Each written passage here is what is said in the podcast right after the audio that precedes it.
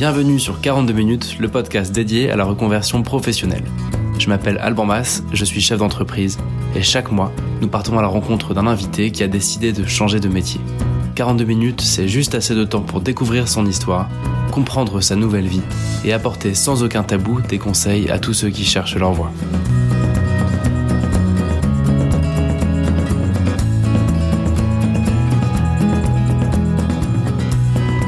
Bienvenue pour ce troisième épisode de 42 minutes. Quelques nouveautés à venir. La toute première, c'est que j'ai décidé d'augmenter la fréquence de diffusion des épisodes. On va passer à une fois tous les 15 jours, donc je vous promets pas de m'y tenir tout le temps, tout le temps, mais je vais essayer de diffuser tous les 15 jours une nouvelle interview, parce que j'ai entendu qu'il y avait un petit peu de demande, notamment pour accélérer un peu le rythme. Donc voilà, j'ai entendu ça, on va essayer. Et puis la deuxième chose qui est très importante pour moi, c'est un partenariat qui démarre avec le site nouvelleVieProfessionnelle.fr. Donc nouvellevieprofessionnelle.fr, c'est un peu le portail de la reconversion. Je vous invite à aller faire un tour. Si vous avez un projet de reconversion, si vous connaissez quelqu'un qui est en train de se poser des questions, qui cherche un coach, voilà, qui cherche des réponses, qui cherche un financement, le portail en France, c'est vraiment ce site-là et je vous invite à faire un tour. Et alors sans plus attendre, je vous avais promis un invité un peu spécial pour cet épisode. Donc vous verrez, l'épisode est super long. Accrochez-vous, j'espère que c'est pas trop long.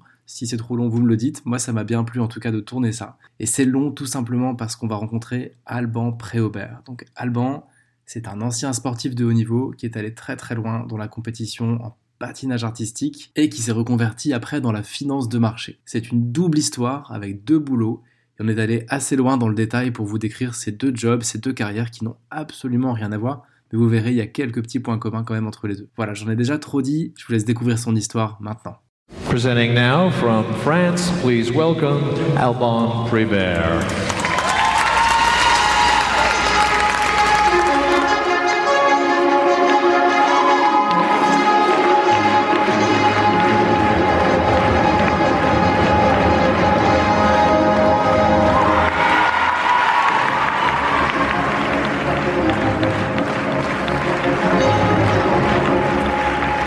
Salut Alban. Bonjour. Écoute, merci beaucoup de prendre le temps de parler un peu de tes jobs. Ce qui est intéressant dans cette interview, pour ceux qui nous écoutent, c'est que Alban, il était dans un boulot qu'on connaît peu, qui est le patinage artistique, et il est allé très très loin dans cette carrière. Et ensuite, il a changé complètement, en gardant un pied quand même dans le patinage artistique, mais il a changé complètement pour une autre carrière d'un métier qu'on connaît assez peu, qui est celui de gérer euh, des SICAV. Oui, OPCVM, SICAV, bon, c'est des, des termes euh, techniques, mais euh, en gros des fonds. Gérer des fonds, euh, des fonds actions en, en l'occurrence pour moi. Donc voilà, l'idée, Alban, c'est qu'on puisse démarrer sur le début, c'est au tout début de ça, comment tu t'es mis au patinage artistique? Ouais. Bah, c'était un petit peu un hasard. C'est vrai que euh, on devait partir en vacances au ski donc avec mes parents. Et puis euh, voilà, j'habitais à l'époque à Charleville-Mézières et mon père s'est dit que pour découvrir un peu les notions de glisse, d'équilibre, etc. Et, et, apprendre plus vite finalement à skier, bah, c'était pas idiot de m'emmener à la patinoire euh, faire une ou deux sessions de glisse en amont de, de ce séjour au ski. Et puis c'est vrai que finalement dès le début, hein, j'ai accroché. Euh, L'entraîneur du club m'a repéré aussi. J'étais un petit peu casse-cou. J'osais, j'osais aller vite. Pas peur de tomber. Et c'est euh, c'est effectivement des, qualités qu'il faut avoir pour progresser. Voilà, il faut prendre des risques euh, en patinage pour progresser et c'est ce que je faisais euh, dès, le plus jeune âge. Bah, il s'avère que j'ai assez vite assez vite progressé justement, monté dans, dans la hiérarchie d'abord régionale, puis après nationale, puis puis internationale. Et finalement, j'ai eu tellement de compétitions durant les, hivers que j'ai jamais pu retourner au ski et au grand désespoir de mon père qui adore ça. Mais mais voilà, c'est vrai que c'est un peu comme ça que s'est construit ma carrière en patinage. Voilà, j'étais pas vraiment euh, destiné à en faire une. Hein. C'est vrai que je rêvais pas d'être champion quand j'étais plus jeune, mais juste voilà, j'ai pris goût finalement euh, aux entraînements, j'ai progressé en hiérarchie et au final, ça m'a mené quand même assez haut. Alors, t'as démarré à quel âge si on refait un peu le, le film? Ouais, j'ai démarré à 6 ans, 6 ans et demi. Euh, donc euh, effectivement, c'est quand même un sport à maturité assez précoce, hein, le patinage. Donc il faut, il faut pour espérer faire une carrière, il faut démarrer tôt, hein, à 5-6 ans. Et donc c'est ce que j'ai fait.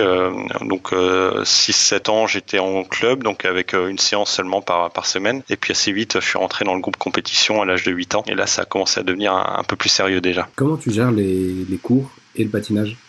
Avec les Ah ben merci, euh, merci maman, merci papa, parce que c'est vrai que c'est un, c'est quand même un, un, sport qui est assez onéreux. Hein. Euh, on avait fait euh, des petits bilans, c'était pas loin de 30 000 euros la, la saison. Hein. Bon, pas évidemment pas pas 8-10 ans, mais quand quand ça devenait sérieux, qu'il fallait faire des déplacements pour les compétitions à, la fois nationales et, et à l'international, le montage des programmes, des chorégraphies, hein. ça peut être 5 000 euros par chorégraphie, donc pour monter la gestuelle d'un programme, ça peut être ouais, 1000 ou 2000 euros le montage musical, ça peut être 3 3000 euros le costume, sachant qu'il y a deux programmes par saison à monter. Donc voilà, vraiment c'est vite très Heureusement, mes parents ont pu m'accompagner et lancer ma carrière en investissant pas mal. Et puis ensuite, il y avait quand même quelques subventions, quelques aides qui sont arrivées quand j'étais membre de l'équipe de France. Est-ce que j'allais te demander du coup, en fait, il n'y a pas trop de sponsors dans le dans le patinage non, très très peu, malheureusement. Bah, ça s'explique euh, assez simplement. C'est vrai que bah, on a des costumes à paillettes hein, quand on fait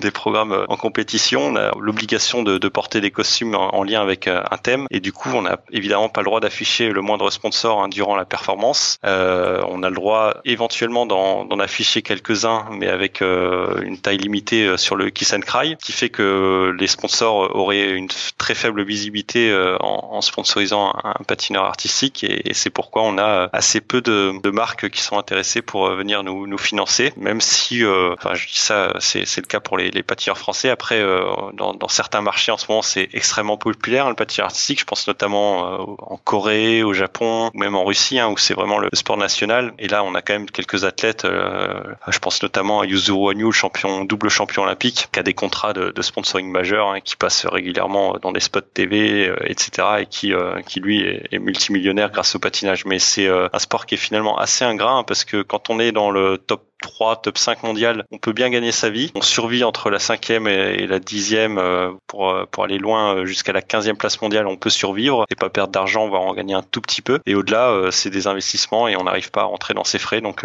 c'est effectivement assez ingrat. Donc tous les patineurs qu'on connaît en France qui vont tenter les JO, un peu comme toi en fait, qui vont avoir une carrière internationale, qui aient 15 ans, 16 ans, 20 ans, en gros ils sont à peu près tous autofinancés tout leur programme à peu de choses près. Quoi. Oui, oui, oui, effectivement. Hein, donc près des certaines régions, certaines collectivités, euh, la fédération des fois qui peuvent euh, venir en, en appui hein, quand il y a un grand talent pour euh, pour essayer de bah, de, de, permettre aux patineurs d'avoir d'avoir des moyens supplémentaires parce que c'est vrai que avoir une chorégraphie d'un d'un grand nom, avoir l'appui technique d'un d'un grand expert aussi peut évidemment accélérer la progression. Mais tout ça c'est c'est compliqué effectivement sans les moyens et sans une aide extérieure. C'est hyper intéressant. Il y a plein de questions, forcément plein de questions intéressantes. Tu parlais tout à l'heure de du kiss and cry. C'est quel élément de la tenue celui-là? Le kiss and cry, c'est en fait quand on attend les notes. Donc on, on, sort de piste et on est dans une zone euh, où euh, effectivement on est assis à côté de son entraîneur et on attend que les juges délibèrent et sortent les scores. C'est la zone qui est appelée kiss and cry parce que euh, effectivement on peut s'embrasser si on est content de sa performance et on peut pleurer beaucoup si on est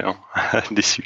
C'est clair qu'à chaque fois on sent, on sent une émotion de dingue dans chaque compétition. Quand on regarde, enfin c'est plutôt les JO qui sont les, les plus regardés et les, les compétitions internationales. À chaque fois on sent une émotion de dingue, c'est clair. Pour l'athlète, c'est un, c'est un sport qui est très difficile. Je pense que c'est un des sports les, plus difficiles, peut-être avec la gymnastique aussi, parce que euh, voilà, c'est, très précis. Enfin, c'est un sport qui est très technique la moindre erreur euh, coûte très cher. Voilà, si on fait une chute, euh, on est quasiment condamné. Alors c'est des années des années d'entraînement pour un, programme long qui dure 4 minutes et si on fait la moindre erreur, et eh ben tous nos rêves de, de médailles peuvent s'envoler. Encore une fois, on patine sur des lames de, quelques millimètres et la moindre erreur de trajectoire, la coordination qui est pas parfaite, tout de suite ça nous ça nous met à la faute. Et des années d'entraînement qui s'envolent en, en, un tout petit geste euh, raté. Donc c'est un métier qu'on connaît pas très bien, même pas du tout. Tu nous as parlé de l'aspect autofinancé, donc un peu dur. Oui. Tu nous as parlé de l'aspect très exigeant techniquement. Moi, une, enfin plein de questions que je me pose, mais parmi toutes ces questions, l'une d'entre elles, c'est le, le quotidien. Quand tu avais 18 ans, tu commences à faire pas mal de grosses compètes, tu fais des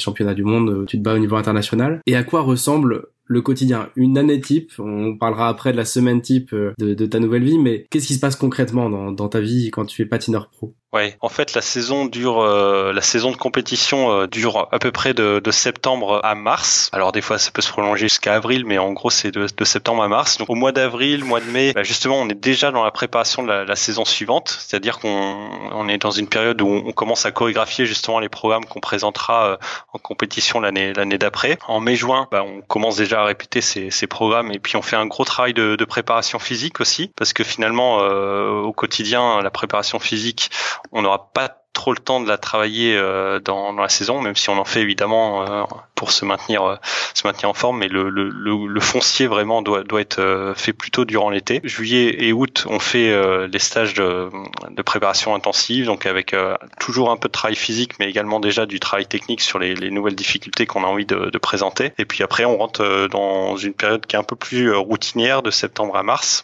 avec des, des routines d'entraînement plus, enfin plus traditionnelles, on va dire. et puis du coup avec avec euh, des compétitions qui euh, on a à peu près entre entre 6 et 10 compétitions euh, à caler dans l'année. Donc le, planning est fait en collaboration avec avec l'entraîneur. Puis en fonction évidemment des, compétitions auxquelles on, est éligible. Coupe du monde, il y en a deux, voire trois pour les meilleurs avec une finale du Grand Prix qui est, organisée chaque année. Championnat d'Europe, championnat du monde, championnat de France, évidemment euh, l'étape euh, indispensable pour se qualifier à ces grandes compétitions internationales. Masters également qui est une compétition de rentrée et puis ensuite une ou deux compétitions de, préparation euh, en parallèle à, à caler dans, dans, le calendrier. Dernier point, c'est également le, les galas. Finalement, c'est un peu l'avantage financier. C'est vrai que on a un sport qui est quand même assez esthétique hein, et on peut gagner un petit peu d'argent grâce aux galas. D'ailleurs, pas mal de, de patineurs hein, après la, leur carrière de compétition euh, se reconvertissent dans, dans, les spectacles, dans les tournées comme euh, comme Holiday on Ice, euh, Disney on Ice ou, les bateaux de croisière aussi qui organisent pas mal de, de, tournées. Il y a le Cirque de Soleil aussi maintenant qui s'est lancé dans, dans, le patinage. Donc même avant ça, on peut avoir les, les tournées de l'équipe de France par exemple deux ou trois semaines par an, vont organiser au mois de au mois d'avril juste avant le montage des programmes et ça permet un peu d'aider aussi au financement de la saison et de se mettre un petit peu d'argent de côté. Comment tu prépares une compétition? Il y a plusieurs compétitions sur une saison.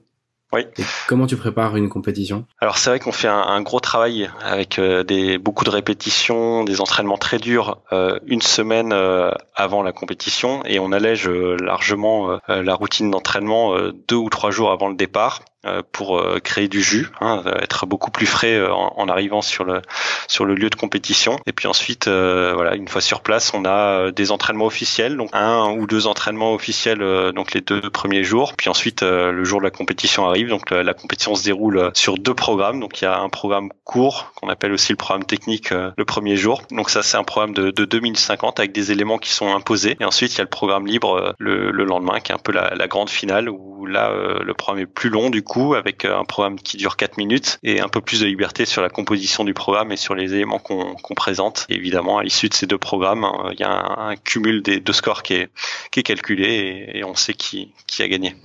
Et un programme que tu présentes, imaginons en décembre, tu t'entraînes depuis donc depuis février, mars, avril physiquement, tu t'entraînes encore plus intensément euh, deux trois mois avant et juste quelques jours avant tu calmes un peu pour avoir du jus.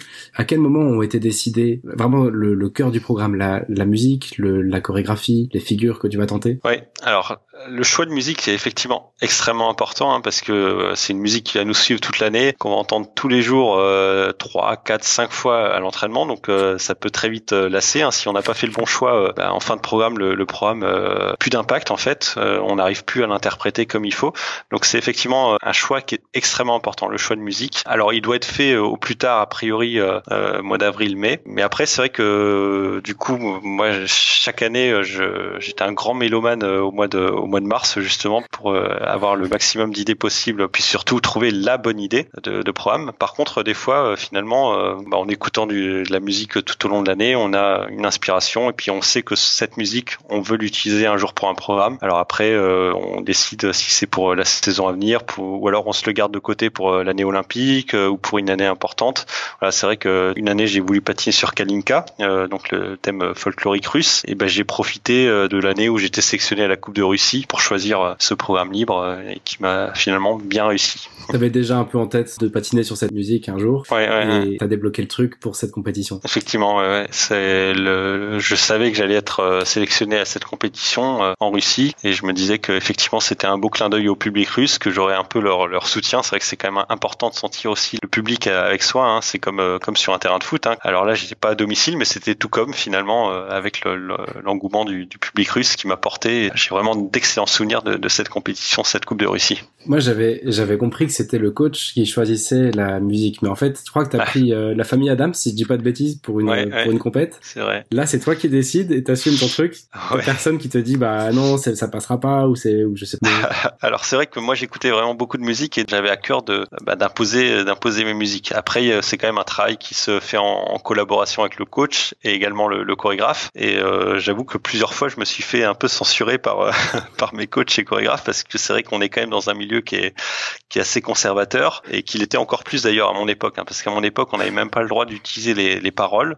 Euh, Aujourd'hui, euh, le patinage s'est modernisé quand même, et, et, du coup, on peut utiliser des, des, chansons, des paroles dans les musiques. Mais c'est vrai que voilà, moi, j'avais à cœur quand même de patiner sur des musiques que je sentais, donc euh, qui venaient de, de, moi. Bon, ça n'a pas été toujours le cas quand même. Une ou deux fois, euh, mon, mon, coach euh, m'a proposé, et puis voilà, c'était des musiques qui, qui, me convenaient bien. Quand j'étais un peu plus jeune, j'avais j'avais un autre un autre coach qui était effectivement un peu plus directif et qui là, du coup, me, me laissait pas le choix. Il arrivait avec deux musiques et il me disait, t'as le choix entre cette musique et cette musique, mais cette musique-là est beaucoup mieux, donc tu vas la prendre.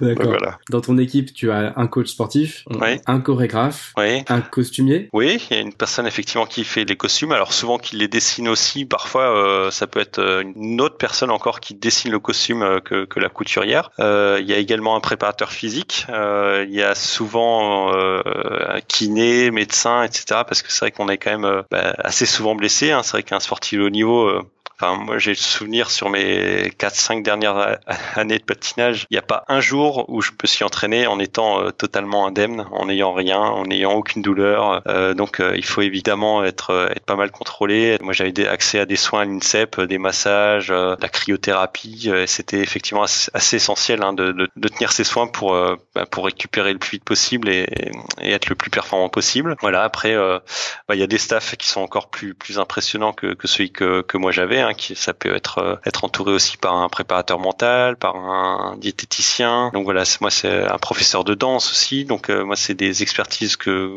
que j'avais pas forcément au quotidien, mais sur lesquelles j'ai pu m'appuyer à, à, certains moments quand même. C'est pour ça effectivement que ça peut coûter euh, très très cher si on n'est pas financé par la fédération, par un pôle ou par ou par une collectivité. D'accord, ouais, ouais, bien sûr, ça fait du monde. Ouais, bah, c'est vrai que le chorégraphe a un, un un rôle très très important euh, en pré-saison, on va dire.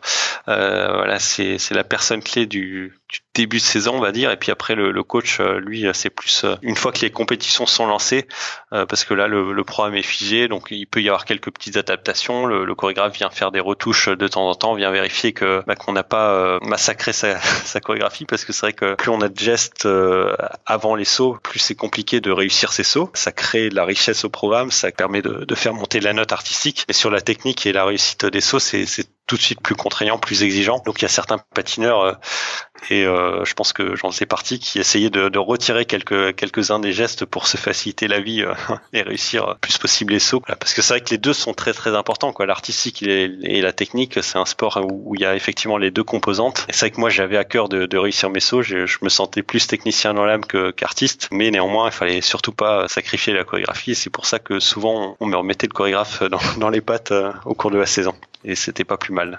Est-ce que dans l'absolu, le chorégraphe s'occupe vraiment de l'esthétique? Et le coach vraiment de la technicité des, des figures? Évidemment, euh, les meilleurs coachs ont également euh, la capacité de retoucher la chorégraphie, de, de faire travailler l'artistique, mais grossièrement, c'est effectivement ça. On a plus le chorégraphe qui est, qui est le spécialiste de, de l'artistique et le, le, coach euh, qui est plus focalisé sur la technique. On, on parlait de compétition. Un, un, truc que personne n'a jamais compris, et j'en suis le premier, c'est le système de points. Est-ce que pour cette occasion, tu peux nous démystifier tout ça?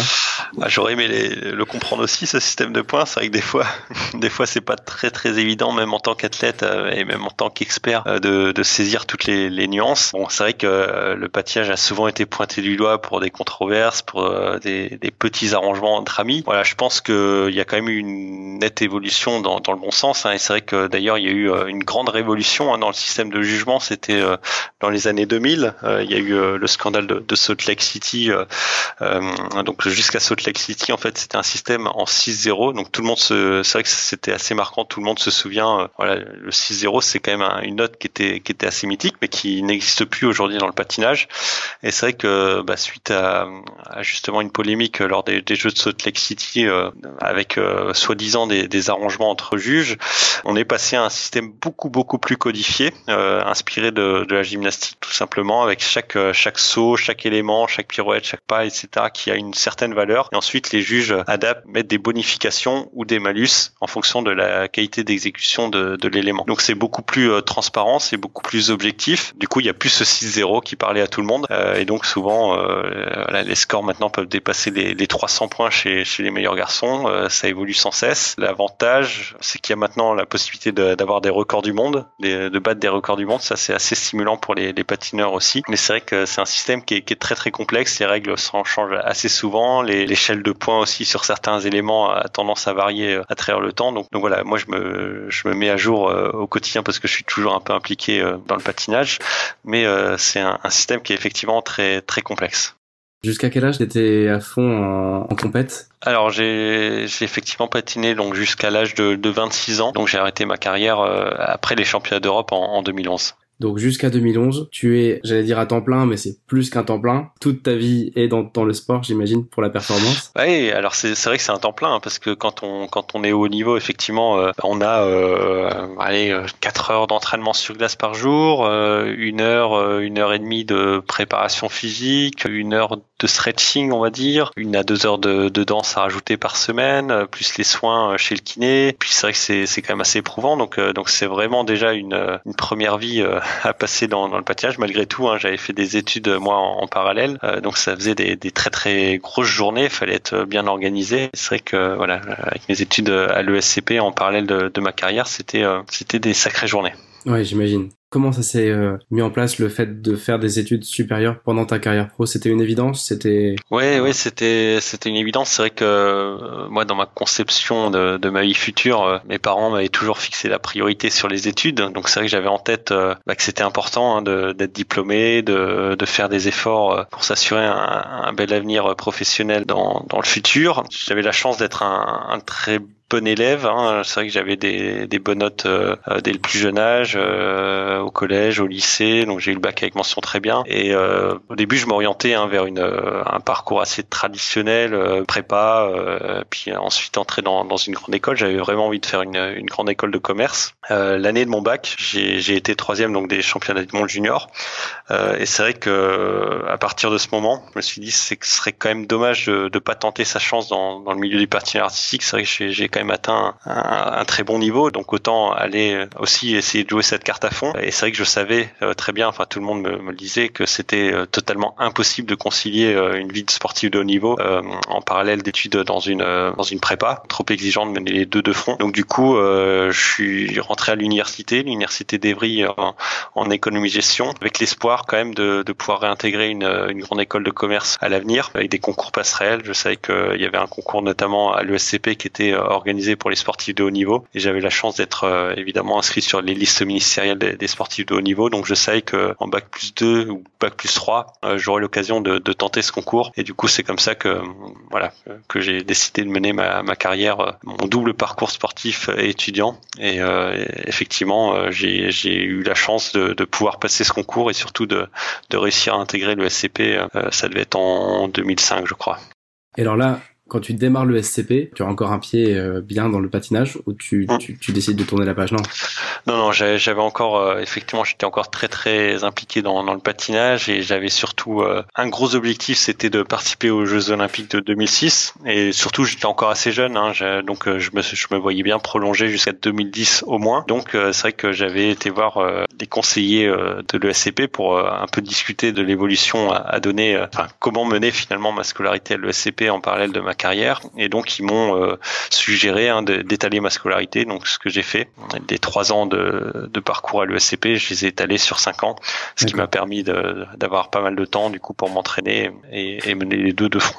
Comment, comment le truc a-t-il mûri? À quel moment tu t'es dit, tiens, il faudrait que je bascule un peu vers autre chose? Oui, bah, c'est vrai que donc tout en voulant évidemment m'impliquer euh, à fond hein, dans, dans ma carrière sportive, j'avais quand même en tête de, faire autre chose plus tard. Euh, J'étais quand même très très conscient euh, qu'une carrière sportive et notamment dans le patinage artistique, c'est des carrières qui s'arrêtent jeunes. Hein. C'est vrai que le, c'est quand même très traumatisant pour le corps. Hein, le patinage artistique, on reçoit près d'une tonne à chaque réception de saut. Donc euh, voilà, on sait qu'on s'abîme assez vite et qu'au-delà de 25 ans, ça devient dur. Au-delà de 30 ans, ça devient quasiment impossible de poursuivre euh, au très haut niveau de, compétition. Euh, donc voilà, je savais qu'il fallait que j'assure mon avenir et surtout pour moi avoir ce, ce double parcours euh, sportif et étudiant, ça me permettait aussi euh, bah, finalement de vivre plus sereinement ma carrière de sportif, de pas me mettre une pression démesurée sur mes résultats en compétition et vraiment de finalement d'aller chercher uniquement le plaisir euh, dans, le sport. Euh,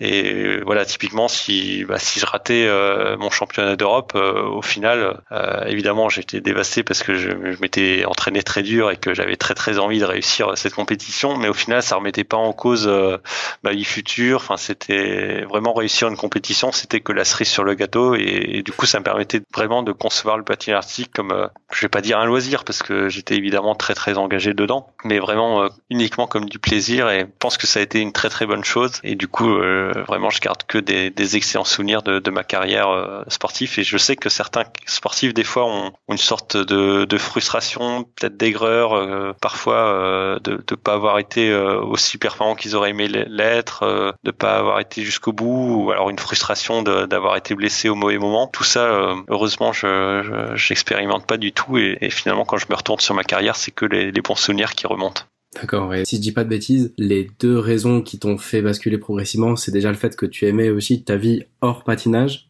oui, oui, c'est vrai que je vais pas dire que j'aimais l'école. Hein.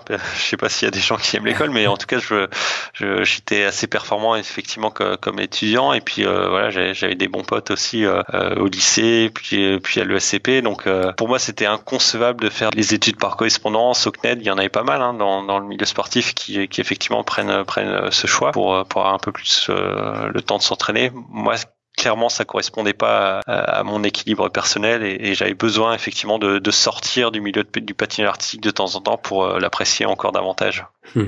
Ça, plus le fait que tu, tu sais que c'était physique et tu disais à chaque entraînement, tu connais pas un entraînement où tu t'es pas abîmé, c'est dingue. Ouais, ouais c'est vrai que au-delà de 20 ans, euh, j'ai l'impression que mon corps était tout le temps, tout le temps blessé, euh, ce qui m'empêchait pas de. On est un peu maso hein, quand on quand on est sportif, donc euh, je prenais malgré tout énormément de plaisir à m'entraîner. Mais c'est vrai qu'en permanence, il y avait bah, soit des courbatures très fortes de la la, la journée précédente. bah, je m'étais fait quand même pas mal d'entorses aux chevilles, donc finalement j'ai l'impression que ma cheville a jamais été vraiment consolidée. J'avais euh, des problèmes d'arthrose dans le genou aussi. C'est un peu ça qui m'a poussé à, la retraite entre guillemets. Parce que c'est vrai que c'était quand même de plus en plus fort euh, ces douleurs euh, jour après jour. c'est vrai que notamment ma dernière saison de compétition entre l'arthrose plus une petite fissure ménisque que j'avais sur mon genou gauche, là ça devenait vraiment vraiment douloureux. Je sentais aussi qu'il y avait des jeunes des jeunes patineurs qui poussaient, bah, qui commençaient à être plus performants que moi. Puis j'allais être diplômé de l'ESCP aussi. C'était en, en 2011, c'était ma dernière année d'études. Donc euh, voilà, finalement euh, tout ça m'a poussé euh, un peu à la raison. Et c'est vrai que c'était un peu le choix de la raison hein, de, de, raccrocher les patins parce que ça restait encore une, une, vraie passion pour moi le patinage artistique. Mais en tout cas c'est le choix, je pense qu'il fallait faire à ce moment-là. Voilà, j'ai pris cette décision donc en janvier 2011 après les championnats d'Europe et, clairement c'est ce qu'il fallait faire. S'il y a bien un truc que t'as pas dû avoir le temps de faire pendant toutes ces années, c'est de savoir quelle carrière t'allais choisir pour la suite et quel genre de boulot t'allais faire. Ouais, ouais c'est vrai que c'est vrai que je savais pas vraiment dans quoi j'allais me lancer. Quand j'étais à l'ECP, il y avait plein de choses qui m'intéressaient. Le marketing m'intéressait, euh, la stratégie m'intéressait. Donc euh, pourquoi pas euh, j'envisageais de, de, faire une carrière dans, dans, le conseil, conseiller en stratégie. Euh, dans l'événementiel aussi, ça, ça, aurait paru assez logique hein, finalement de, de, poursuivre un peu dans mon secteur, dans le secteur du sport, euh, organiser des événements sportifs. C'est vrai que j'avais aussi pris quelques contacts avec les gens du, du segment événementiel. J'avais d'ailleurs fait un, un, premier stage au service des sports de, de course Courchevel pour organiser des événements, aider à organiser des événements pour la, station. donc voilà, ça faisait pareil. Enfin, j'avais plein de pistes qui étaient ouvertes, mais sans vraiment savoir ce que j'allais faire plus tard. Et puis finalement, il a fallu que je me pose un peu la question un peu plus sérieusement hein, quand euh, bah, le, stage de fin d'études, hein, enfin le stage de césure, stage de fin d'études que j'avais choisi de, de mettre à, la fin de mon cursus euh, à l'ESCP, bah, quand ça arrivait, il fallait vraiment que, que j'y réfléchisse plus, plus sérieusement. Et là, comment tu fais pour passer de donc étudiant avec une vie à côté assez sportive à responsable d'un portefeuille d'actions dans une, une, boîte à Paris qui, euh, qui fait de l'asset management? Là, il y a, y a un, un, vrai gap Ouais, c'est sûr. Comment tout sûr. ça, ça s'est mis en place pour toi? Bah, je pense que effectivement, euh, quelques, euh, si on remonte quelques années en arrière, 2006, 2007, 2008, etc. Si on m'avait dit euh, que en 2019 euh, je serais gérant de portefeuille, je pense que je n'y aurais pas vraiment cru parce qu'en plus il y avait un cours que je détestais à l'ESCP, c'était le, le, cours de finance. Donc voilà, me voilà maintenant dans la finance depuis plus de dix ans et en plus je m'y épanouis. Moi, la, la, manière dont j'avais eu les cours obligatoires de finance et puis j'avais choisi quelques électifs aussi pour pour m'y intéresser quand même, j'étais tombé sur des calculs stochastiques C'est vraiment, c'était vraiment très très mathématique, très statistique, euh, et finalement ça correspondait pas vraiment à ce que j'avais envie de faire. Et puis finalement, j'ai découvert hein, le, métier de, de, gérant de portefeuille euh, tout simplement euh, au travers de, de rencontres. et il y en avait une qui était assez évidente. Hein, c'est, mon oncle donc qui avait créé une, une, société de gestion de portefeuille. Donc, voilà, je, je, savais qu'il avait créé cette société de gestion de portefeuille Sycomore en, en 2001. J'en ai entendu parler dans, dans mon giron familial, mais j'avais jamais vraiment eu l'occasion d'échanger avec lui sur son métier, sur ce qu'il faisait au quotidien. Et ben, en, discutant, voilà, euh, il m'a expliqué ce que ce que c'était d'être euh, d'être gérant de portefeuille, en tout cas chez Sycomore. Et donc voilà, c'était de de rencontrer des dirigeants d'entreprise, d'essayer de comprendre leur stratégie, leur vision long terme, euh, essayer de, de bah, finalement de capter un petit peu les évolutions du monde et puis finalement de faire des choix d'investissement en fonction de, de, tout cela. Alors évidemment, il y a, il y a une partie euh, chiffre qui est importante hein, dans la valorisation des entreprises dans lesquelles on investit, euh, mais ça va évidemment au-delà au-delà des chiffres et bah, la manière dont il m'a parlé son métier, vraiment j'ai trouvé ça captivant et ça m'a donné envie de, bah, de creuser, de bah, pourquoi pas de me, me lancer dans, dans un stage euh, dans le secteur de la, finance et plus particulièrement de l'investissement socialement responsable. Euh, et j'ai eu la chance de pouvoir faire un stage dans, ce secteur et ça ça m'a conforté effectivement. Euh, j'étais curieux de découvrir ce que c'était et puis en découvrant ce que c'était, bah, j'ai tout de suite su euh, voilà que ça me plairait. Euh, donc j'ai démarré en, mars 2011 ce stage dans, dans l'investissement socialement responsable et euh, c'était vraiment une révélation. Voilà, dès le premier jour finalement, voilà, peut-être pas le premier jour, mais à la fin de la première semaine, j'ai su euh, que voilà, euh, à aucun moment je me suis réveillé ou en pensant patinage, en ayant envie d'aller à la patinoire. J'étais vraiment très très heureux de me, me rendre au bureau. Je, je trouvais que les missions euh, qu'on m'avait confiées, pourtant j'étais qu'un qu'un stagiaire encore, hein, mais, mais que les missions qu'on proposait étaient euh, étaient vraiment vraiment intéressantes. J'avais envie de continuer, de, de pousser davantage, d'apprendre de nouvelles choses et, et voilà, c'était un peu une révélation. Bah, tu vois, la question que j'allais te poser, c'est comment t'as su que, que c'était a priori une voie intéressante pour toi? Tu viens d'y répondre. T'as tout de suite eu le feeling que t'allais te plaire là-dedans.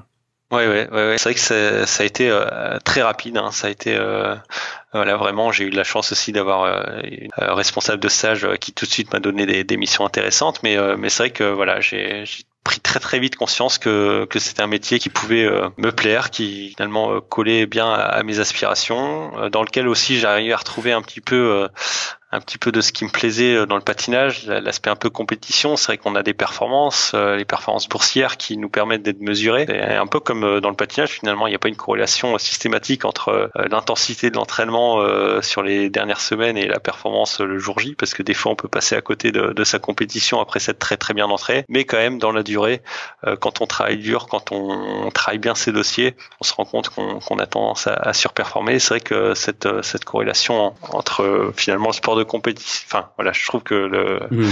les métiers de la finance, c'est un petit peu une compétition au quotidien et c'est ça aussi qui m'a qui m'a plu. A une exigence, a une compétition qui doit rappeler un peu la patinoire. Ouais, exactement. C'est vrai. Je pense que effectivement, quand on a été sportif de Lyon, on a besoin d'être euh, d'être un peu stimulé en permanence. On a envie de se fixer euh, encore des objectifs euh, au quotidien, d'aller toujours un peu plus loin, un peu plus haut. Le goût de la compétition, on le perd pas comme ça du jour au lendemain en, en, en raccrochant les patins. Donc effectivement, je me sens encore très très compétiteur dans l'âme et j'ai envie d'être le plus compétitif possible.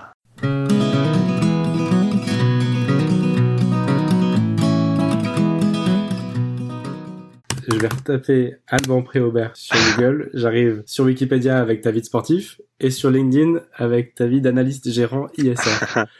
J'ai un peu une double vie. Et là, et là, comme euh, tous les Français qui ont l'impression de savoir ce que c'est que la bourse, mais qui en fait n'y comprennent rien, je vais te poser la question toute simple d'essayer de m'expliquer avec des mots simples l'intégralité de ce que tu fais dans ton boulot. Ouais. Euh, alors effectivement, donc je suis gérant de, de portefeuille. Hein, donc euh, mon métier, c'est vraiment de finalement d'investir dans des sociétés que je considère comme euh, sous-évaluées par le marché. Donc euh, placer euh, de, de l'argent, enfin d'acheter des actions, voilà, de sociétés cotées en bourse, des sociétés à fort potentiel, en espérant qu'elles qu'elles s'apprécient à l'avenir et qu'elles permettent à mes clients de, de, de gagner de l'argent. Donc ton outil de travail, c'est une somme qui vient de tes clients voilà, effectivement. Donc, euh, donc ça c'est plutôt la, mes commerciaux hein, donc qui, qui s'occupent de, de, collecter, euh, de collecter euh, de l'argent. Donc, euh, en, en, présentant un peu nos, nos process, nos, notre manière de fonctionner euh, et nos performances passées. Moi, mon métier au quotidien, c'est de découvrir des entreprises, de, de, les rencontrer, de rencontrer les dirigeants, d'essayer de comprendre effectivement le, leur stratégie, leur vision long terme, leur impact aussi sociétal, environnemental. Parce que c'est vrai que encore une fois, je je suis un investisseur euh, très très impliqué sur euh, l'ISR, donc l'investissement socialement responsable. C'est un peu l'ADN de, de, la société pour laquelle je travaille, Sycomore Asset Management. On a vraiment euh, la volonté d'être un des leaders de l'investissement socialement responsable, et donc ça fait partie des aspects importants quand on analyse une société, de, de vérifier, de s'assurer que cette société finalement respecte bien les enjeux du développement durable. Donc une fois qu'on s'est assuré de cela, si on considère que la société est sous-valorisée eh bien, on, en achète euh, des actions en espérant effectivement euh, euh, voir le, cours s'apprécier dans le futur. Toutes les entreprises dans lesquelles tu investis pour tes clients sont des entreprises cotées. Oui, oui, oui je, m'intéresse uniquement effectivement aux sociétés cotées en bourse. Je gère des, fonds qui ont effectivement la, contrainte d'investir dans des sociétés cotées en bourse. Et si on veut détricoter un peu le, la pelote euh, pour euh, bien bien tout comprendre, tes clients sont des entreprises, des institutionnels, des particuliers qui se rassemblent? Alors c'est principalement des investisseurs institutionnels, donc euh, des assurances, des caisses de retraite, des fonds de pension, peut être aussi des conseillers de gestion en patrimoine qui gèrent les patrimoines de, de clients finaux, que c'est rarement des, des fortunes individuelles. c'est vraiment investisseurs institutionnels et, et conseillers de gestion en patrimoine qui sont notre euh, notre, cœur de clientèle. D'accord. Et donc toi, pour, pour récapituler tout ça, tu leur proposes des placements des entreprises que tu as identifiées? Alors moi, je, je co-gère effectivement au sein de Sycomore euh, trois fonds principalement. Donc un fonds euh, petite et moyenne entreprise, donc ça reste des sociétés cotées en bourse, hein, donc ça peut quand même être des, sociétés euh, avec des tailles euh, significatives, mais, mais généralement en dessous d'un milliard de, de, market euh, cap, donc capitalisation boursière. Et je gère également un fonds donc sur la transition écologique et énergétique, dans laquelle j'investis uniquement des sociétés qui ont un, impact positif sur l'environnement. Donc c'est vrai qu'on a développé une métrique en interne assez poussée qu'on appelle la NEC, donc qui nous permet à partir d'analyse de, cycle de vie bah de, de mesurer l'impact positif ou négatif d'une société sur l'environnement et du coup on, investira dans ce fonds uniquement sur les, sociétés à impact positif. Et voilà un, autre fonds euh, là aussi plutôt euh, focalisé sur les, petites et moyennes entreprises qu'on co-gère en fait avec d'autres partenaires partageant euh, la même philosophie d'investissement que nous qui s'appelle Synergie, Synergie Smaller Companies. Donc Synergie Smaller Companies, Sélection PME et EcoSolutions sont les trois fonds sur lesquels je suis principalement impliqué au quotidien chez Sycomore. Tu pourrais, on pourrait aller encore un cran plus loin et tu nous réexpliques ce que c'est qu'un fonds. Oui, un fonds. Alors en fait, euh, effectivement, euh, pour euh, diversifier le risque, il faut investir dans, plusieurs sociétés. Hein. C'est vrai que même si on a une très très forte conviction dans, une société, c'est par exemple si on est convaincu que Adidas va se développer à, à, moyen long terme de, de belle manière, il serait totalement déraisonnable de mettre tout l'argent de, nos clients sur sur des actions Adidas uniquement. Donc c'est important, très très important même de diversifier le risque. Et donc, euh, dans un fonds, en général, on met une cinquantaine, euh, cinquantaine soixantaine de sociétés différentes. Donc on achète des actions de, de, de 50, 60 sociétés différentes avec voilà des expositions sectorielles comme ça diversifiées, expositions géographiques aussi diversifiées, et ça nous permet d'avoir donc un fonds qu'on propose aux clients. Donc soit on peut chez Sycomore gérer des mandats dédiés, donc à un client en particulier, soit on, on gère des fonds ouverts, donc dans lesquels les particuliers finalement même peuvent peuvent souscrire dans au travers de, de différentes plateformes type Boursorama ou autre. Donc ta performance, c'est la performance d'un de ces trois fonds, oui. qui est elle-même, on va dire la moyenne, à peu de choses près, de la performance de chaque petite, enfin, de chaque entreprise référencée dans le fond. C'est ça. D'accord. Ouais. J'essaie de. Bravo, c'est vrai que c'est quand même un, un secteur qui est, qui est quand même assez obscur pour le, le grand public. Euh, donc euh, c'est vrai qu'il y a pas mal de mythes hein, autour de la finance et, et, et pourtant il y a, j'espère en tout cas essayer de, de l'expliquer au, au, mieux pour faire comprendre que c'est, c'est finalement pas si compliqué, que vraiment euh, c'est vraiment investir finalement dans, dans l'économie réelle, en, donc en, en, rencontrant des sociétés, en les visitant, en, étant vraiment le plus possible au contact de ces sociétés et donc en, en achetant des entreprises euh, tout simplement dans, dans mon fonds. Alors, je vais pas te demander le secret de Sycomore pour, pour faire les bons investissements. Mais en revanche, une fois que tu as identifié qu'une entreprise était socialement responsable, qu'elle avait un impact non négatif, voire positif sur l'environnement, donc elle est éligible à l'un de tes fonds, ouais. quels sont grosso modo les critères qui vont te permettre de définir, bon bah voilà, vis-à-vis -vis de mes clients, je pense que je dois les faire investir là-dedans ou pas Ouais, en fait, on a des, des outils de valorisation en interne, donc euh, qui sont bah, qui ont été développés donc euh, par par les équipes IT euh, de Sycomore. Alors il y a une partie qui est, qui est effectivement chiffrée, hein, donc on, on regarde euh, finalement l'évolution du chiffre d'affaires. euh, alors sur le sur l'historique, mais ce qui nous intéresse surtout, c'est sur du prospectif. Hein, donc euh, on regarde un petit peu les tendances du passé pour essayer d'extrapoler au mieux les, les tendances du futur. Euh, l'évolution du chiffre d'affaires, des, niveaux de profitabilité aussi de la société. Euh, on regarde également la situation bilancielle. Est-ce que la société est endettée? Comment elle gère son, son BFR, par exemple? Donc, euh, on a une, vraiment toute une partie chiffrée donc euh, qu'on renseigne. Alors attends, je, je, te coupe une seconde. Le BFR pour, ceux qui nous écoutent, ouais, c'est le Vas-y. besoin besoin en, en fond de roulement. Euh, donc c'est c'est effectivement comment la société finalement finance son, son, son développement au quotidien pour être pour être très grossier. Voilà, on a on a tous ces indicateurs financiers qui finalement euh, qu'on rentre euh, dans des cases. Puis ensuite, on a toute cette partie analyse fondamentale qui est essentielle et euh, finalement qui viendra euh, ajuster après nos, nos, valorisations. La partie fondamentale, finalement, c'est 80 du temps. Hein. Alors c'est c'est pas toujours évident à décrire comment on fonctionne, mais en gros on a une philosophie d'investissement chez Sycomore. Euh, c'est un peu le, le cœur de, de, notre fonctionnement. C'est la méthodologie Spice en fait. Donc on, on est vraiment convaincu qu'une société ne peut créer de la valeur de manière durable que si elle partage euh, cette valeur avec l'ensemble de ses parties prenantes. Donc euh, dans Spice on a identifié toutes les parties prenantes de la société. Donc dans le S il y a le Society and Suppliers, donc euh, à la fois les fournisseurs mais aussi la, la société civile dans la partie P, c'est people, c'est les employés de la société. Effectivement, c'est clé d'avoir des interactions positives avec ses employés pour se, se, développer pour une société. Ensuite, la partie investisseur, on regarde également les enjeux de gouvernance au sein de cette partie investisseur. La partie C, c'est client et la partie E, c'est euh, la partie prenante environnementale. Voilà, donc on est on est convaincu hein, que si une euh, société néglige, méprise euh, une seule de ses parties prenantes, euh, elle fonce droit dans le mur. Ça, c'est un gros travail qu'on fait au, au travers de, de notre analyse fondamentale Spice, voilà, qui est, basé sur 80 critères différents. Alors attends, à ce stade, je vais essayer de reformuler tout ce que tu dis. Tu as des clients qui te confient des millions d'euros c'est soit une plainte particulier, soit des entreprises, soit des institutions qui te confient une somme d'argent que tu places dans des boîtes dans lesquelles tu crois. Ouais. Et ce choix d'entreprise repose donc, si j'ai bien compris, sur des critères quantitatifs, le fichier Excel géant ouais. avec tous les éléments, les ratios, et encore plus sur des éléments qualitatifs dont tu viens de parler là, avec tout ce qui fait que vous croyez dans un peu l'essence de cette entreprise. Exactement. Ouais, okay. C'est un, un, très très bon résumé. Du coup, euh, une fois qu'on a compilé toutes ces données dans modèle, finalement, ça nous donne une estimation de la valeur de, la société. Et donc, euh, on compare cette valeur qu'on donne à, la société à, la valeur que le marché euh, lui donne. Et euh, clairement, si notre valeur de marché est supérieure à celle, enfin, notre, notre valeur estimée est supérieure à la valeur de marché, dans ce cas-là, on, on investit dedans et on achète donc des actions au sein du fonds. Donc, vous, vous allez dire, on estime que une part de cette société, ça, ça devrait valoir 10 euros. Exact. Vous voyez que sur le marché, une part, ça vaut 7 euros. Voilà. Et vous dites, il y a un delta. Exactement. Donc on l'achète à 7 euros et puis le jour où elle atteint 10 euros ou qu'elle dépasse 10 euros, euh, on revendra cette, cette action.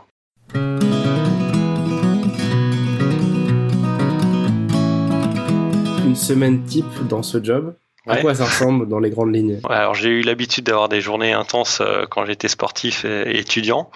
Euh, bah, je continue sur un rythme qui est quand même assez soutenu. Hein. C'est vrai que voilà, c'est quand même des, des grosses journées, des métiers effectivement assez exigeants. Euh, bon, il faut être absolument au bureau avant 9h, hein, parce que c'est vrai que les marchés financiers ouvrent à 9h, donc en général, j'arrive vers 8h, 8h30 au bureau plus tard pour euh, commencer à, regarder un petit peu les mails, les communiqués de presse qui ont pu tomber de, de certaines sociétés pour annoncer des résultats, des nouvelles acquisitions, des actualités. Ensuite, pendant 2-3 heures, donc je digère en gros toutes, toutes ces informations qui ont pu tomber, tous les, tous les commentaires d'analystes qui, qui ont pu être rédigés sur, sur ces différentes sociétés, sur les différentes informations qui sont tombées dans la nuit ou, ou le matin au travers de ces communiqués. Ensuite, généralement, il y a un déjeuner avec une société, donc je vais rencontrer un dirigeant d'entreprise qui vient présenter sa société euh, au marché, aux investisseurs. Et puis l'après-midi, euh, je rentre un peu plus dans un dossier, plus dans l'analyse vraiment fondamentale d'une société. Je prends plus de temps pour euh, décortiquer tous les rapports qui ont pu être publiés sur sur cette société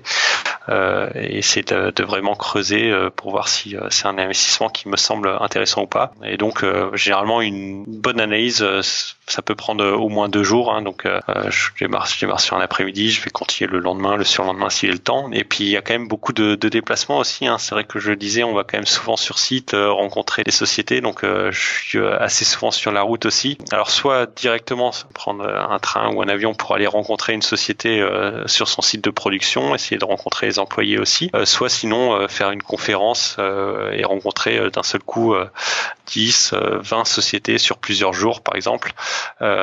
C'est un peu le speed dating de l'investissement. C'est vrai que voilà, on a des rendez-vous en one-to-one avec les, les dirigeants d'entreprise et donc euh, pendant une heure, on peut poser les questions qu'on veut euh, aux dirigeants pour essayer de, mieux comprendre sa société, mieux comprendre euh, les choix stratégiques. Et ça, tu le fais avant d'investir pour savoir si vous y allez ou pas. Tu continues à le faire après avoir investi voilà, c'est vrai que avant chaque investissement, en gros, on s'oblige à avoir rencontré la société euh, au moins une fois. Et puis effectivement, une fois qu'on est investi dans, la société, il y a un vrai suivi qui est, qui est effectué. Et on essaye de, de, rencontrer à nouveau de manière euh, assez régulière euh, les dirigeants de, de cette société. La bourse, tu disais que ça ouvre à 9 heures. Donc concrètement, à partir de 9 heures, tout le monde peut acheter et vendre des actions. Oui, sur le marché européen. Alors c'est vrai que moi, je suis principalement investi sur le marché européen parce que c'est vrai que on voit certains traders qui sont à la fois sur plusieurs marchés et qui peuvent euh, mettre des réveils euh, en pleine nuit pour euh, pour l'ouverture du marché japonais, pour l'ouverture du marché américain, etc. Donc moi, heureusement, j'arrive quand même à avoir des nuits correctes parce que je suis surtout investi sur le marché européen. Donc à 9h, le, guichet ouvre et si je dis pas de bêtises, à 17h, ça ferme. 17h30. 17h30. Donc la, la bourse a des horaires de bureau. C'est ça. C'est ça. Mais pas les investisseurs. Non, les investisseurs généralement arrivent quand même un petit peu avant 9h euh, au bureau et puis euh, quittent euh, un petit peu après 17h30 aussi. Hein. C'est vrai qu'il y a quand même pas mal de, de, synthèse aussi, de reporting à faire et du coup c'est quand même très rare de quitter avant 19h, 19h30, voire même 20h le bureau.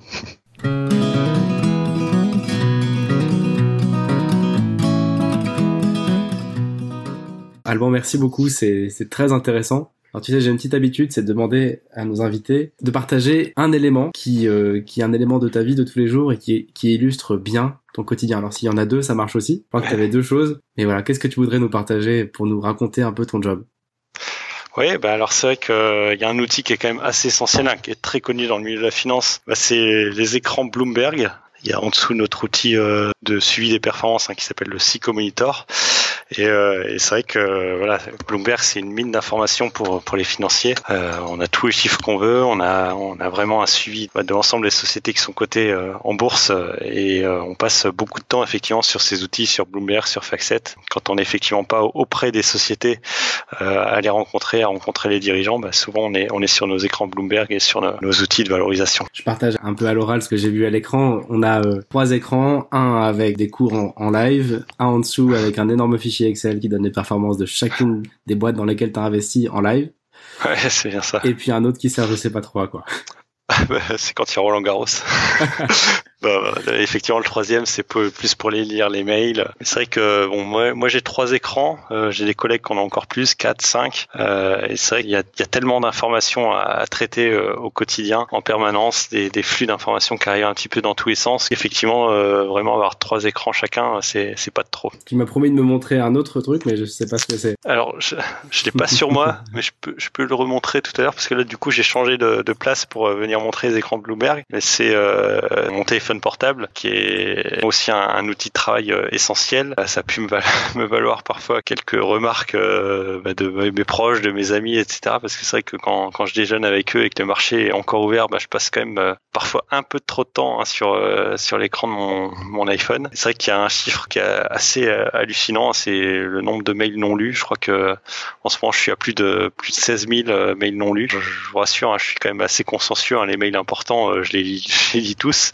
Mais c'est vrai qu'on est encore une fois tellement abreuvé d'informations, on reçoit tellement de commentaires de, de brokers, d'analystes euh, qui, euh, bah, qui euh, bah, parfois nous, nous envoient des informations qui, qui nous concernent pas forcément, qui concernent pas forcément les thématiques sur lesquelles on est investi, bah, qu'on n'ouvre pas tout systématiquement. C'est vrai que je pense qu'à l'ouverture, hein, entre allez, entre entre 8h et 10h hein, tous les matins, je dois recevoir au moins au moins 300 ou 400 mails donc donc c'est difficile de tous les ouvrir et les lire euh, en détail. Mais encore une fois, les, les infos essentielles, euh, en général, elles ne m'échappent pas.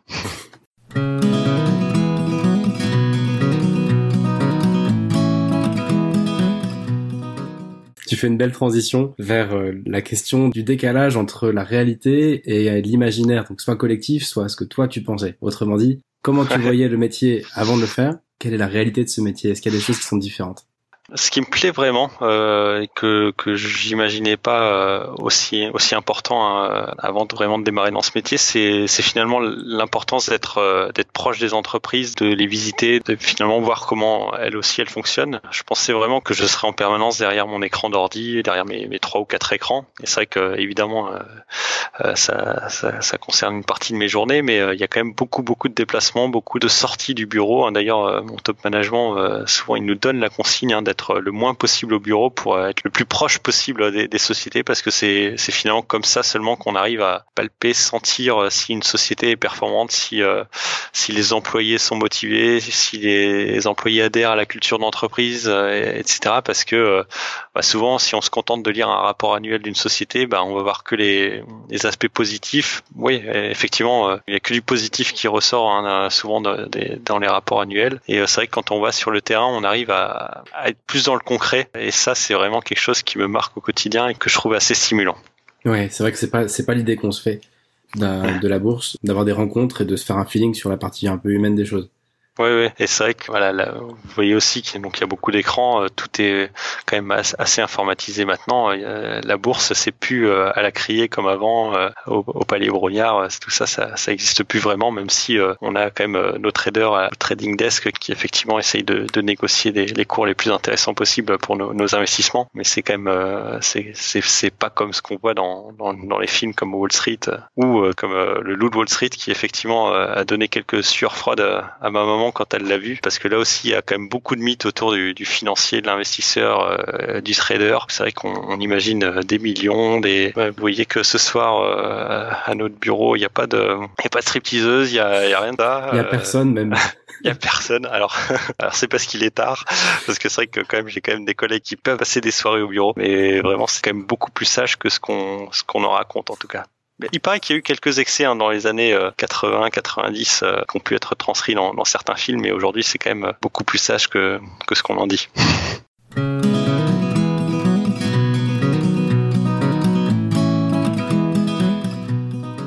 dans l'imaginaire collectif de la de la finance, il y a euh, notamment avec euh, Jérôme Kerviel, avec euh, tu parlais du, du loup de Wall Street, on a toujours cette image que quand on veut faire beaucoup d'argent vite, on peut aller travailler en finance. Moi, j'aimerais bien démystifier un peu tout ça et que tu puisses nous partager comment ça se passe concrètement au niveau de des jobs en finance, tels que tels que toi tu les connais, au niveau de la rémunération. Concrètement, il se passe quoi? Oui, alors forcément, c'est des métiers qui sont bien rémunérés. Hein. Je vais pas m'en cacher, euh, on n'a pas à se plaindre. Euh, après, euh, faut effectivement sortir du mythe euh, du trader millionnaire. On gagne pas des millions, c'est pas des niveaux de salaire qui, font fantasmer dans l'imaginaire collectif. Donc, en gros, diplômé de l'ESCP, mon fixe finalement, il est à peu près en ligne. Il est même tout à fait en ligne hein, avec un diplômé moyen de l'ESCP que 10 ans d'expérience. Je suis tout à fait dans, dans la moyenne. La seule chose qui effectivement nous permet probablement d'être mieux rémunéré la moyenne, hein, c'est le bonus qui dépend tout à fait de nos performances, qui euh, certaines années euh, peut effectivement euh, permettre de, doubler le fixe les bonnes années et qui potentiellement peut également être à zéro les mauvaises années. Voilà, pour être assez transparent, c'est vrai qu'on on vit bien. Ce serait un peu indécent de, dire qu'on est mal payé dans, ce secteur. C'est vrai que c'est un secteur qui est quand même bien rémunéré, mais on est aussi assez loin des fantasmes qui peuvent voir le jour dans, dans certains films ou dans certaines certaines émissions parfois. Ok, écoute, merci. Je pense que c'est bien de, c'est bien d'en parler. Pour ceux qui veulent euh, se faire une, une idée un peu sur l'aspect financier de la finance, sur, sur l'aspect de la rémunération, bah voilà, vous pouvez aller regarder un package d'une école de, de commerce et puis vous dire que ça c'est la base et après il y a des bonus Voilà, en fonction des performances. Voilà, c'est très très variable effectivement. Les, les- encore une fois, ça peut être euh, très positif euh, les bonnes années, mais il faut faire les performances, faut délivrer, et puis surtout il y a des, des réglementations qui ont permis, euh, et je pense que c'est vraiment une bonne chose, hein, d'assainir aussi euh, la manière dont la plupart des personnes sont, sont rémunérées, puisque maintenant quand on dépasse une certaine somme euh, de bonus, euh, ce bonus sera différé. Donc en fait, on en touche euh, un tiers la première année, et en fait le reste est provisionné et donc est lié aux performances de notre fonds dans le futur, ce qui effectivement permet d'éviter aux investisseurs de prendre des risques démesurés pour toucher un bonus plus élevé que la normale sur une année et derrière bah, du coup prendre le risque. encore une fois, il y a, il y a l'aspect rendement risque. Donc quand on prend énormément de risques, potentiellement on peut gagner beaucoup plus, mais potentiellement on peut aussi perdre beaucoup plus. Donc euh, vu que le- il y a cette fois-ci un, un alignement qui est de plus en plus important entre la rémunération du, de l'investisseur et du client final, euh, ça permet de mieux appréhender le, le risque qui est pris et, et, euh, de mieux aligner finalement les intérêts de, de tout le monde. C'est une, une très très bonne chose euh, et, et ça permettra de, de continuer à démystifier tout ça.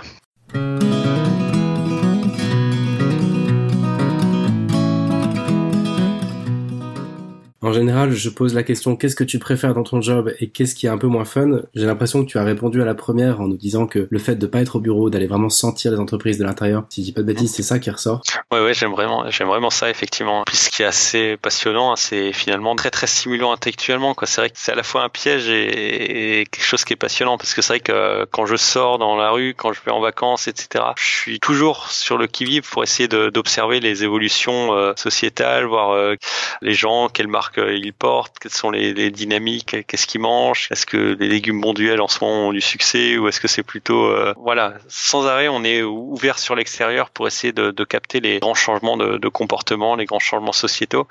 Et tout ça, c'est c'est effectivement extrêmement intéressant de, de les suivre euh, au quotidien. Après, c'est vrai que du coup, on, on est un peu euh, piégé dans, dans notre métier et, et toujours à, toujours en train de euh, d'y penser quoi mais c'est Tu analyses tout. voilà c'est vrai que j'analyse les sociétés mais j'analyse aussi le monde j'analyse euh, un peu tout ce que tout ce que je vois euh, j'ai tendance à, à l'analyser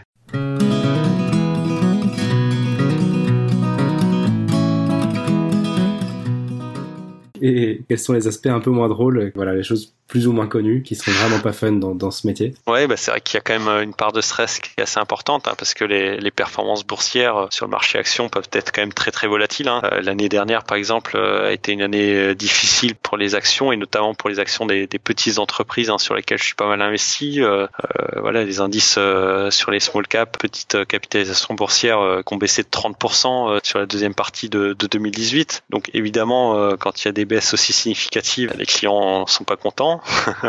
Donc euh, il faut euh, évidemment euh, se confronter à eux pour essayer de- d'expliquer les performances, d'expliquer pourquoi cette année c'était plus compliqué, pourquoi on a bon espoir que dans le futur à nouveau on soit en mesure de délivrer des performances positives. Donc c'est vrai que c'est un métier pas mal soumis au stress. Alors heureusement, je pense que mon expérience de de niveau m'a permis de, de plutôt bien gérer ça, d'apprendre et de relativiser les échecs, de savoir que derrière des échecs il y a des succès, que derrière des succès aussi, euh, faut surtout pas s'enflammer parce qu'il y aura des échecs. Donc euh, voilà, essayer de justement mieux maîtriser euh, cet aspect un peu maniaco-dépressif euh, du, du métier, parce qu'il y a des hauts qui vont très haut, des grandes satisfactions quand les performances sont au rendez-vous, et, euh, et potentiellement des périodes beaucoup beaucoup plus compliquées en termes de performance. Et je pense que c'est important bah, pour vivre euh, heureux et, serein quand même au quotidien, de ne pas s'apitoyer quand ça va mal et de pas s'enflammer quand ça va bien. Il faut vraiment essayer de, de, rester dans une fourchette raisonnable. Et, et, je pense encore une fois que le, le sport de niveau pour ça m'a beaucoup beaucoup appris et que encore une fois il y a un vrai parallèle à faire entre le métier de financier et la carrière de sportif de haut niveau.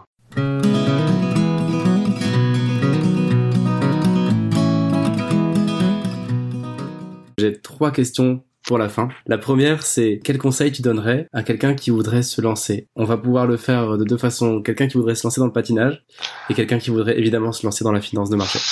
Oui, alors quelqu'un qui veut se lancer dans le patinage pro, euh, je souhaite beaucoup beaucoup de courage. C'est un sport qui est très très exigeant et puis surtout il faut avoir des tôt. Donc euh, je pense qu'il est peut-être déjà malheureusement trop tard quand euh, il aura ce, quand il peut pour avoir euh, mes conseils. voilà, c'est vrai que si on démarre pas avant avant 10 ans, je pense que c'est quasiment impossible de, de faire une carrière dans, le patinage professionnel. Il y a eu des exceptions. Hein. Johnny Weir par exemple a dû commencer un champion américain qui a dû commencer en à 14 ans et qui finalement a pu être dans le top 5 mondial. Euh, mais c'est vraiment très très rare. Donc encore une fois, euh, si on veut se lancer dans une carrière de patinage artistique, euh, il faut s'y prendre très très tôt et travailler très très dur. Par contre, sur le sur la finance, il y a quand même plus d'espoir entre guillemets. C'est vrai qu'on peut on peut envisager une reconversion quand même beaucoup plus tard. Voilà, je pense qu'il faut beaucoup de rigueur. Ça c'est important dans ce métier. Une forte capacité de travail parce que c'est vrai que encore une fois, pour être performant, voilà, il y a plus de 7000 sociétés qui sont cotées en Europe. Donc si on veut essayer de trouver les les petites pépites, euh, plus on prend le temps de, de travailler pour euh, essayer de dénicher ces pépites, plus on aura de chances d'être performant euh, sur la durée en, en tant que, que, gérant de portefeuille. Voilà, idéalement, il faut avoir fait une école de commerce ou, ou une école d'ingénieur aussi. On a certains certains ingénieurs hein, chez Sycomore. Euh, c'est difficile de rentrer tout de suite dans le buy side euh, côté investisseur, mais souvent il y a une possibilité de, de rentrer par le côté sell side. Donc on est analyste d'abord dans une grande banque, on fait des conseils euh, pour les, les investisseurs buy side et puis ensuite on peut euh, quand on est bon être repéré euh, et basculer sur sur le buy side voilà en fait il y a sell side c'est le, le, conseil en investissement c'est un peu les brokers qui font finalement le même métier hein, que, que celui d'analyste buy side mais le buy side aura finalement la la possibilité enfin la décision d'investir en plus par rapport au sell side. Il y en a qui vendent et d'autres qui achètent.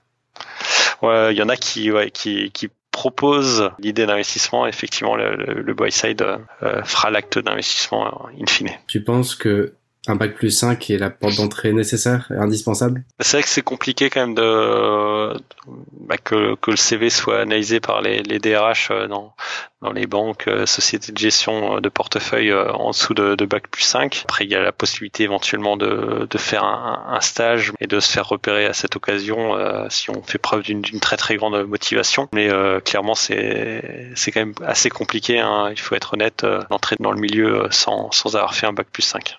Thank you.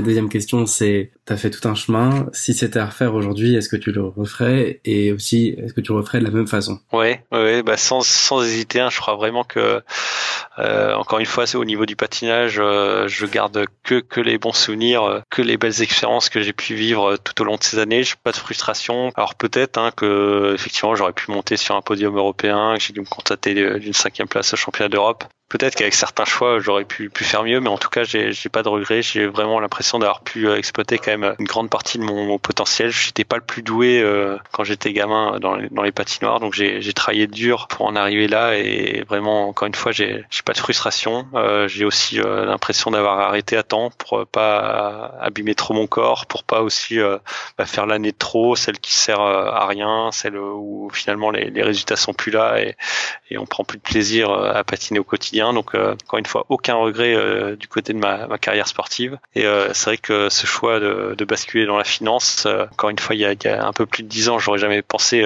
que ce serait dans, dans, ce secteur que je travaillerais en, en 2019. voilà, vraiment, c'est un, un, secteur que que j'aime, qui est vraiment très très stimulant au quotidien, sur lequel je continue à apprendre des, des, choses tous les jours. C'est très enrichissant aussi d'avoir ces échanges avec les dirigeants d'entreprise que, que je peux rencontrer au quotidien. Encore une fois, j'échangerai, je pense pas que j'échangerai mon poste de, de gérant chez Sycomore contre un autre métier facilement.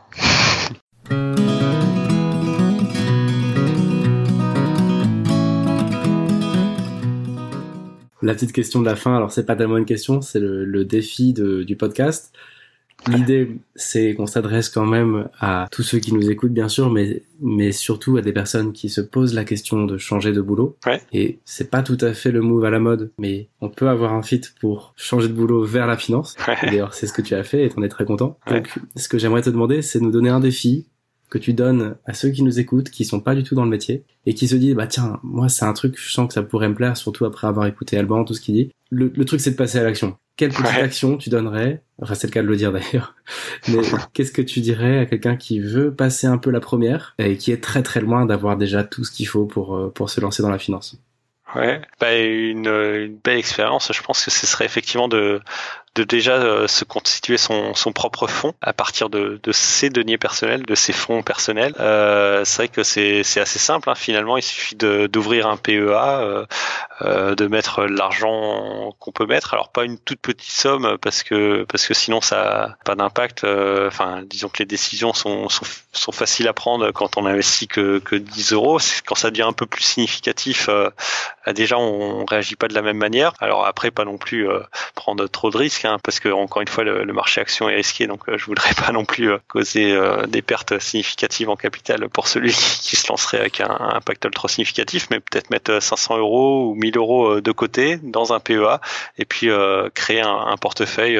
alors peut-être pas avec 50 valeurs parce que parce que c'est vrai que nous on diversifie avec autant de, sociétés parce qu'on a on a quand même plusieurs millions à gérer, mais peut-être autour de 10-15 valeurs et puis voir un petit peu les, les performances au bout d'un an et essayer de les, les comparer pour pourquoi pas celle de, de mes fonds chez Sycomore. Et puis m'envoyer euh, effectivement euh, par, euh, je sais pas, par les réseaux sociaux, le track record, on ah, appelle en finance les performances dans la durée de, de, ce portefeuille. Alors pas fictif parce qu'encore une fois, quand on fait un portefeuille fictif, bah, on prend pas les mêmes décisions. C'est quand même beaucoup plus facile de gérer quand on, bah, quand c'est c'est pas du vrai argent. Quand c'est vrai du vrai argent, on est quand même plus prudent. Vraiment, on prend pas les mêmes décisions. mais voilà, ça pourrait être intéressant de, de voir de voir ses performances. Ok, je pense qu'on a bien, on a bien entendu le défi. Donc, euh, donc maintenant, pour ceux qui sont intéressés, vous savez ce que vous pouvez faire demain, euh, ou alors dans trois mois, ou six mois, ou un an, le temps de mettre un peu de côté pour, euh, pour vous lancer dans l'aventure. Alban, merci infiniment. Merci à toi, merci à vous. Si vous êtes toujours là, j'imagine que c'est que ça vous a plu. Donc je vous dis rendez-vous dans 15 jours pour un nouvel épisode. Cette fois-ci, on va interviewer un professionnel de la reconversion. Ce sera le premier hors série de ce podcast.